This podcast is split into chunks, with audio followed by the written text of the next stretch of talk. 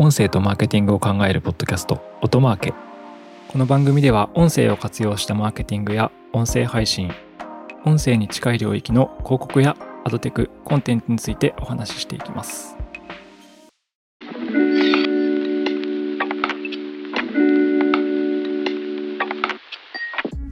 こんにちは、オトナルの八木大輔です。今回も中村千春さんとお送りします。よろしくお願いします。そして前回に引き続きゲストの方をお呼びしています。コピーライター兼構成作家の山谷壮太さんです。よろしくお願いします。よろしくお願いします。ちょっとね、あの前回天谷さんの活動とかを5個とか4個とか紹介したので、天谷さんをコピーライター兼構成作家として紹介していいのかという、ちょっと迷ったんですけども、レンタルデブの人ですって言うと誰だってなるんで、音声系のプロフィールで紹介しました。そうですね。あの、本当にいろいろやりすぎて、なかなかこう人に紹介するときに、一言で何やってるっていうのが言いづらいっていうのがあるんで、もう音声系の方とお話しするときは、構成作家っていう話をして、サウナーの人と会うときは、熱波師ですっていうふうに自己紹介をしてみたいな形で、100の顔を持つ男ですね。ある時は熱波師、ある時はコピーライター、ある時はレンタルデブって。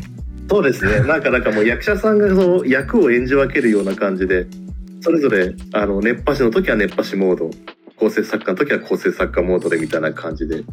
エクストリーム出社もしつつみたいな。はい。前回はコピーライターとしての、まあ、お仕事ということで、天谷さんに作っていただいたクリエイティブ、音声 CM 流してどんな感じで作ってるんですかって話をしたんですけど、今回はもう少しそこのあたりをゆるく深掘っていければなと思っています。最近音声コンテンツとか音声メディアってお仕事に影響とかありますか？ああ、そうですね。うんやっぱりそういう音声コンテンツのお仕事は増えてきましたね。企業さんうんのうあのブランデッドポッドキャストといいますか、はい。ブランドに即した世界観を伝えたり、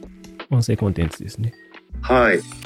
いう形のまあ構成に関わったりっていうんで、ラジオのフォーマットを使って、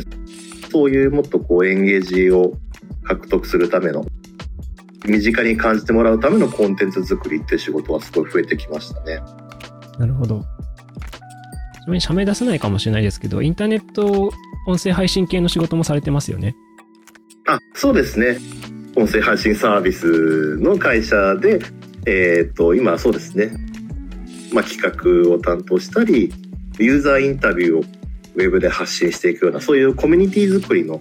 部分とかでも関わらせていただいてまあす。、なるほど。そうなんですね。ラジオの構成作家のお仕事って、どんなことやってるんですか？基本はその、例えば、1時間の番組だったら冒頭オープニングではこんなことを話してこういうコーナーを入れてっていうコーナーの順番を決めたり、はい。あとはその、ゲストとかですか？ゲストの方ですよね。例えばゲストの方とか招いてお話伺う時とかも、本当に出演者の人たちがフリートークをしているとは限らなくて、こういうことを順番に聞いていくっていう質問の順番だったり、あとはそのパーソナリティの方とゲストの方が話しやすいきっかけになるようなゲストの方のプロフィールの情報とか、さあ、あの、誰々さんこういうこともしていますとか、そういう情報をこう盛り込んでいったりっていうような会話が盛り上がるための情報をリサーチをしてそれを台本に盛り込んでいって番組をまあより面白いものに仕上げていく、はい。なるほど。盛り上げるための引き出し作りを全般をするのが構成作家の方ですね。なるほど。あの、このポッドキャストを音マーケ聞いてくださってる方だと、ポッドキャスト配信してる人も結構いて、で、そういう人たちと、僕はあの、結構ラジオに出ることもあるので、あの、出演者として。そういう時に、ラジオの原稿ってめちゃめちゃがっつり作られてるじゃないですか。そうですね、あんまあの情報番組とか生の番組とかだと結構かっちり作られてることも多いですね。はい。で、あれがなんか、あの、実は聞いてる側からするとただ喋ってるように聞こえるんですけど、多分構成作家の方が、ラジオの原稿を見るとがっつりこう、シナリオ作られてるみたいな。で、それがポッドキャストとかと、ちょっとこう、違うっていうか、ラジオはああいう風にできてるんだなって僕は結構なるほどなって思うというか、ポッドキャストはもっとラフに進んでいくことが多いかなとか思ったりするんですけど。うん。確かに。結構なんかこう、ラフに話すようですごくスルスルと頭に入ってきやすい、わかりやすい、うんえー番組っていうのは、裏でそういうこう台本が実はちゃんと筋書きが作られてて、ストレスなく情報が入ってくるように作られてそうですよね。多いですね。うちの会社のメンバーで別のポッドキャストみたいのを、まあちょっとコミュニケーションのために音楽をテーマにやりましょうっていうのでやったらしいんですけど、ただただだべってたら2時間経ってたみたいな。まあね、そういうのも愛だと思うんですけど、やっぱりその、はい地上波のラジオとかだと、その伝えられる時間に限りが、あね、1時間の番組だったら1時間しか時間がないので、その中でいかにやっぱり聞いて耳に残るように番組を作っていくかっていうためには、やっぱりそういう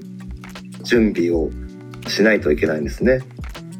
漫然と話してるようで、実はここは必ず話してくださいねとか、なるほど。あとそういう番組を進行する上での決まり文句とか、はい。ね、あのこの番組なんという番組ですとか喋ってるああいう進行に関わるそういう決まり文句とか構成作家さんが考えている。はい。なるほど。さっき僕ちょっと2時間長いからダメだみたいな言い方しちゃったんですけど、ポッドキャストそれでもいいと思うんですけどね、ラジオの場合って、ポッドキャストとかと違うのは、ポッドキャストってオンデマンド配信なんで何時間でも別に聞く側はいいんですけど、ラジオって24時間ぎっしりこう、タイムテーブル詰め込まれてるんで、絶対にこうこぼれちゃいけないですし、30分なら30分番組、15分なら15分、絶対にこう決まってるので、その中でタイトにやるためには、いかに構成作が面白くしていくかみたいなのを設計する必要があるみたいな感じなんですね。あとラジオはやっぱり24時間ずっと流れ続けているものなので、どこから聞かれるか、あ、なるほど。最初から聞かれるとは限らないんですね。千歳飴みたいな話ですね。某ラジオでそんな話してましたけど。そうそう。なんで途中から聞いてもよくね、長いワイド番組とかってパーソナリティの方が何度も挨拶をする。うん。例えば時間をまたぐたびにこう、何時になりました改めましてこんにちはとか。はいはい、なるほど。誰々がお送りしていますなんとかなんとかいうのはあれやっぱり途中から聞いた人がこれが何の番組でどういうことを話しているのかっていうのが途中から乗っかっても分かるようにするために込み出しを設けてるんですね。あ、なるほどね。面白いですね。ちなみに、構成作家のお仕事は今、お聞きしたんですけど、コピーライティングの仕事っていうのもやられてるじゃないですか。コピーライティングって結構僕難しいなって思ってて、そこでなんかコツとか、なんかありますか？作るための思考プロセスとか、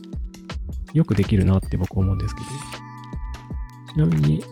前回あの実際に2つ天谷さんがコピーライティングした CM を聞いてみたので、もし前回聞いてない方いたら聞いてみてもらえればと思うんですけど。そうですね。すごく感覚的な表現なんですけど誰もが知ってるような言葉で見たことない景色を表現しないといけないのがなるほど。めっちゃ深い言葉が今、そうなんですあの完全に木をてらった言葉だと分かりづらいし、確かに。その知ってもらう気になってもらうためにはやっぱり入り口として耳なじみのある言葉だったり対象とする方にとって馴染みの深い言葉から入っていってただその先に「えなんだこんなサービスがあるんだこんな商品があるんだ」って初めて知ったっていう発見を知ってもらうための道筋を作るのがコピーライターだと思うんです。なるほど。そうなのでそのための設計はすごく意識していて。うんうんなんでまず最初にコピーを考える時この場合はやっぱりこのサービスを体験することでどんな気持ちになるのか何が嬉しいのかっていうことをまず自分個人が体験したらどう思うだろうっていうところまで落とし込むんですね。うん。前回ご紹介した予備校の新しい校舎がオープンします、えー勉強が楽しくなるいろんなサービスが設けられている予備校が誕生しますっていうお知らせであったら、そんな勉強が面白いって本当かよって思って行ったんだけどあこれは確かに勉強面白くなっちゃうわって発見したっていうのがゴールだと思うんですね。うんうん。なんで自分もまあ、予備校ってフラッと行くとこじゃないかもしれないけどはい。本当に自分が入ってみたら勉強が確かにこれは面白くなるわって思ったっていう光景を自分の中で想像するんですね。バーチャルにやるわけですね。シミュレーション。実際に自分で疑似体験してみてでその中で出てきた言葉自分だったらここで何て言うかなっていう言葉を浮かび上がらせるんですね。ねはい。それが、えー、と前回ご紹介したようなこれは勉強確かに楽しくなるわっていううんうんなるほど。確かに。っていう言葉を生み出してそれがセリフになっていくでそれをこう流れとして面白く感じてもらうためにはどういう流れでその会話を組み立てていくかっていうのを考えてなるほど。その言葉を最初に持ってくるのか真ん中持ってくるのか一番最後に持ってくるのかみたいな一番伝えたい一言を考えてそれをどこに置くかっていうのを決めてあとはそこに行くまでの会話だったりキャッチコピーっていうのを付け足していくっていうやり方でやってますね。なるほど。なんか聞いてて思ったんですけど、音声の広告って、例えばバナーみたいなウェブの普通の広告とかと比べると反数できないですよね。バナー広告って画面に出てれば何回もこれなんだって、新聞広告とかもそうですけど、雑誌とかも見れるんですけど、音声の広告ってこう、なんですかね。まあ何回も当たることあるかもですけど、タイムライン上で30秒の中で1回しかないってなった時に結構感じさせるとか、気持ちをちゃんとその限られた時間で動かすみたいなのがすごい大事なのだろうなっていうのをちょっとお聞きして思いました。そうですね限られた秒数の中で一番こう最低限あの耳に残ってほしいのはそのクライアントさん商品の名前それを体験することで感じられる気持ちうんうん。なるほど。この2つが残ることが最低条件というかでも30秒って限られた中だとこの2つしか残せないでその分そこを確実に言葉を伝える順番を選んでっていうような感じで練っていますね。なるほど。今また聞いてて思ったんですけど、ウェブの広告ってどうしても、いかにクリックさせるかみたいなことじゃないですか。で、なんか気持ちとか感じさせるとかをどうこう、気持ちまで届かせるかみたいな、心まで響かせるかみたいなのは結構音声の広告で大事なんだなっていう思いました。そうですねテレビとかウェブの広告以上にラジオはどんな気持ちになってもらいたいかっていうのがすごく大事だし求められてるメディアだと思いますね。なるほど。ちなみに中村さんも脚本の学校勉強してましたよね？昔ですね本当にうん34年前、あの私はラジオとかの脚本というよりかはその映画とかドラマとか映像の方の作品のってことね。そうです脚本を書く作るっていうところをやっていたのでそうコピーライターとか出身ではないんですけど演劇とかではなかったって感じですか？ちなみに。演劇と同じような感じですね1時間のドラマを作るにはそのセリフがあったりとかと書きがあったりそこをこう書いていくっていうのをやってましたあ、なるほど。とがきね。えー、じゃあ、アニメの脚本書けるんですね。ああ アニメなはんでアニメなんだよって話なんですけ頑張ればっていうところですがど。なるほど。まあ前回、あの、再生した河合塾様のクリエイティブとかも完全に芝居じゃないですか。みたいなところで、なんか通ずるものはあるのかなとか、たりしましたね。結局脚本だと小説を書くとかはまた違っていて多分天谷さんだと多分分かるかなと思うんですけど映像とか、まあ、ドラマのその脚本というのはなんて言うんですかねえっ、とちょっと長くなるかもしれないんですけど文字をこう読んでいてそれを映像化させるその人の頭の中にこの風景が思い浮かべるように書かないとそれ小説の話。あ、これが、えっと、脚本の文章のお話とかになってくるんですけど、結はい構そこが私はなんか癖じゃないですけども、そこのなんかこうノウハウが結構コピーライティング書くときとか、いかにその、綺麗だって言っても、綺麗だっていう取り方っていうのは人によっていろいろあると思うんですけど、なんかそこを具体的に落とし込まないと、その脳内には真っ赤な色だっていうのがこう浮かばないので、そこをこう具体的に落とし込んでいくっていうのはやっていたりしますね。脳内でビジョンをこう、再生させられるかみたいな話なんですね。結構脚本勉強してる時にちょっとあったので、なるほど。